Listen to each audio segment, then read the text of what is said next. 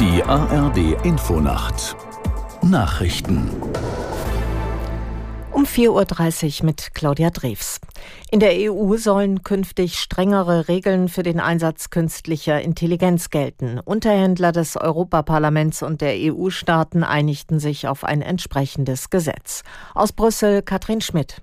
Ein Kernpunkt des geplanten Regelwerks ist die Regulierung von sogenannten Basismodellen, also leistungsfähige Modelle, die Grundlage für viele andere Anwendungen sein können. Sie sollen künftig in zwei Risikoklassen unterteilt werden. Besonders wirkmächtige KI-Modelle sollen besondere Verpflichtungen bekommen hinsichtlich der Informationsweitergabe und der Risikoanalyse. Sehr umstritten war bis zuletzt auch die Frage, inwieweit darf KI im öffentlichen Raum eingesetzt werden, etwa zur Strafverfolgung.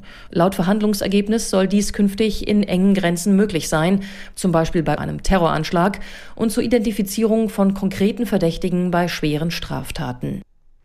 Im UN-Sicherheitsrat ist ein Resolutionsentwurf für einen sofortigen Waffenstillstand im Gaza-Krieg gescheitert.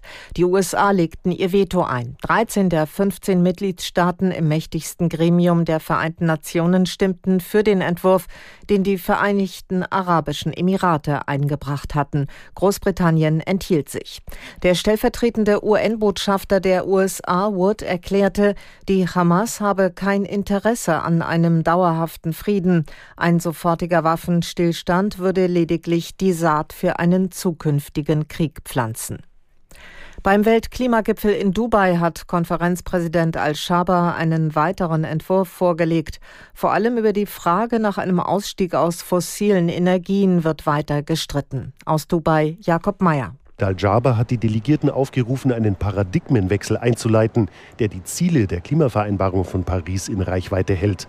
Bundesaußenministerin Annalena Baerbock verlangt in Dubai, den Ausstieg aus der Nutzung von Kohle, Öl und Gas zu beschließen. Allerdings haben sich Ölstaaten wie Saudi-Arabien gegen eine Abkehr von fossilen Energien gewehrt. Im Mittelpunkt der Konferenz steht die Bestandsaufnahme der bisherigen Anstrengungen der Staaten beim Klimaschutz. Die reichen nicht aus, um die in Paris 2015 vereinbarten Ziele zu erreichen.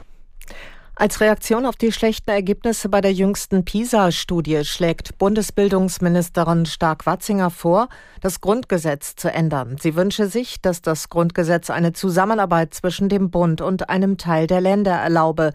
Dann könne schneller gehandelt werden, sagte die FDP-Politikerin der Frankfurter Allgemeinen Zeitung. Schulische Bildung ist in Deutschland nach dem Grundgesetz Sache der Bundesländer. Der Bund kann zwar mit Förderprogrammen unterstützen, muss dafür aber Verträge Verträge mit den Ländern aushandeln. Das Wetter in Deutschland. Heute zunächst überwiegend trocken im Tagesverlauf von Westen her teils kräftiger Regen, in Hochlagen auch Schnee. An den Alpen länger sonnig. Höchstwerte 0 bis 10 Grad, starke bis stürmische Böen. Das waren die Nachrichten.